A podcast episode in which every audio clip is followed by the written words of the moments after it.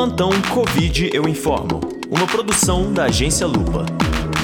Este projeto é financiado pelo Google e conta com o apoio da Abraço, Rubra e de rádios comunitárias e universitárias.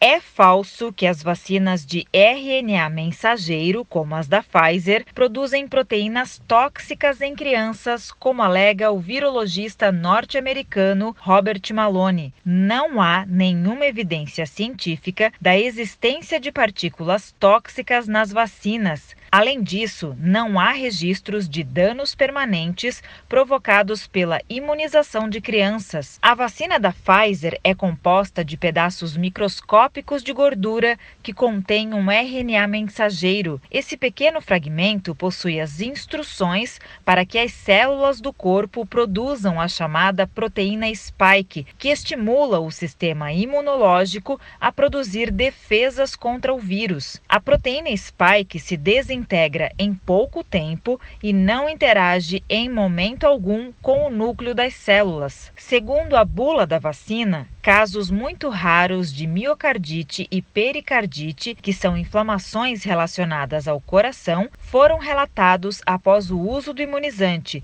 especialmente entre homens mais jovens. Porém, o documento ressalta que são casos leves e que os indivíduos tendem a se recuperar em um curto período de tempo. Os casos são consideravelmente raros e tendem a ser menos severos do que os causados pela própria Covid-19. Portanto, a informação de que as vacinas de RNA produzem proteínas tóxicas em crianças é falsa. Eu sou Shirley Alves e falo em nome da Lupa. Este foi o plantão Covid Eu Informo. Agência Lupa. Antes de ter certeza, tenha dúvida.